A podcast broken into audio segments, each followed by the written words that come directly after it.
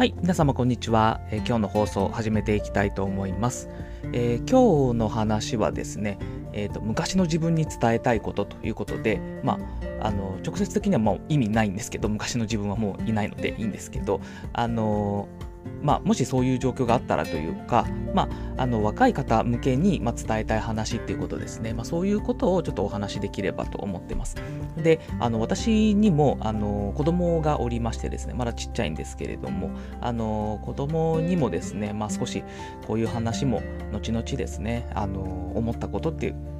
あの働いていて思ったことみたいなのは伝えていこうかなと思ってまして、まあ、そういう意味合いも込めてですねあの少しこう昔の自分に伝えたいことということで5つの話をちょっと、えー話題というか、えー項目をちょっとお話ししたいというふうに思ってます。で項目は何かと言いますと、え1つ目はですねサラリーマンは自分の時間を売っているコンサルタントはその極みであるということ2つ目、えー資格は証明になるけどそこから差別化しないといけないということ。3つ目は、えー20代は人脈よりも専門性を身につけるべき。4つ目は自分の能力が低いのではなく環境が合っていないだけ。5つ目は疲れたらとことん休もうというこの5つになります。ではそれぞれについてちょっとお話を、えしていきたいと思います。えっと、サラリーマンまず1つ目のサラリーマンは自分の時間を売っているでコンサルタントはその極みっていうことなんですけど、まあ、これはそういう事実なんだよってことを、えー知った方がいいかなと思ってるんですね。で、えーアルバイトであってもサラリーマンであっても結局は自分の時間を売ってているってことは変わりないかなと思います。1時間いくらっていう計算をしている以上、えーそれは変わらないのかなと思ってますと。で、コンサルタントっていう職種、えー、ともう私もなんかコンサルタントみたいな働き方なんですけど、まあ、それはもう本当にその極みになってて、えー、とランクによって、えー職種のランクによって、えーだんだん値段が高くなっていくと1時間いくらっていうチャージ請求がお客さんにされるってことでで自分の、まあ、年収も決まっていくっていう話なんで、まあ、結局自分の時間を売っているってこととあの何も変わらないのでコンサルタントは本当に自分の時間を売る極みなんだということですね。えーそれをあの伝えたいなと思ってます。で、一方、それ以外の働き方あんのかっていうと、それがありまして、それが経営者とか投資家なんですよね。その2つっていうのは特に時間を売ってるわけではないですよね。えっと、経営者だったら仕組みを売ってますと、そビジネスモデルっていうのをま構築して、えー従業員雇って、えーやってますと、事業やってますということなんで、全然時間を売ってるわけじゃないと。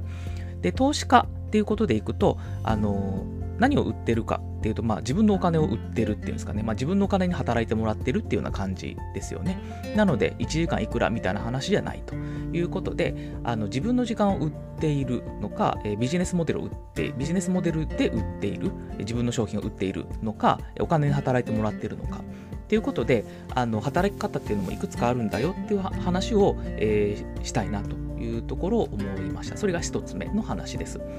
で2つ目なんですけれども、えー資格は証明になるけどそこから差別化しないといけないっていう話で、えーこれはですね、まあ、私簿記1級の資格持ってるんですけど、まあ、だからなんだっていう結構そういう話もあるのかなと思っていてあの簿記1級自体は、まあ、それなりの難関資格なので、えーすごいことではあると思うんですけど、まあ、一方でですね、まあ、それが取れたからといって、まあ、持ってる人は少ないですけどやっぱそこから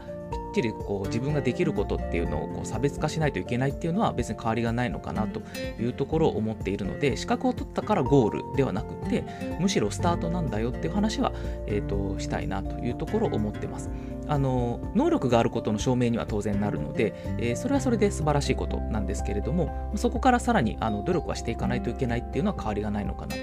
資格を持ってようが持ってなかろうが関係ないのかなと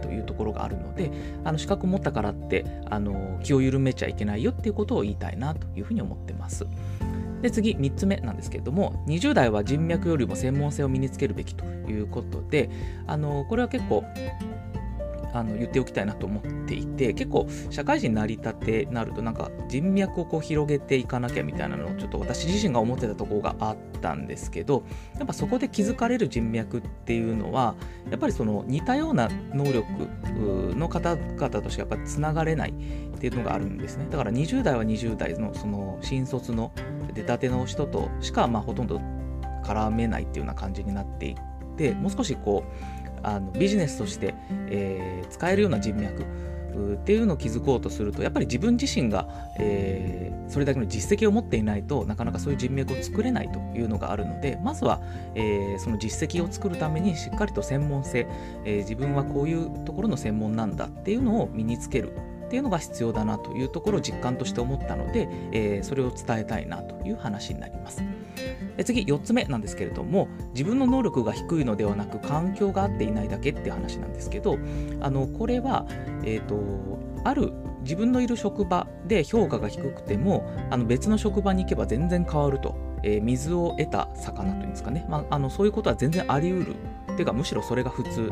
ていうことを言おうかなということを思っていまして、これは私自身があの経験した話っていうよりは私のあの知り合いですねの方で、えっと、前職にいた時はあのなぜか評価が高くなかったんですね。私から見たら全然あの素晴らしい能力の高い人間だと思ってたんですけど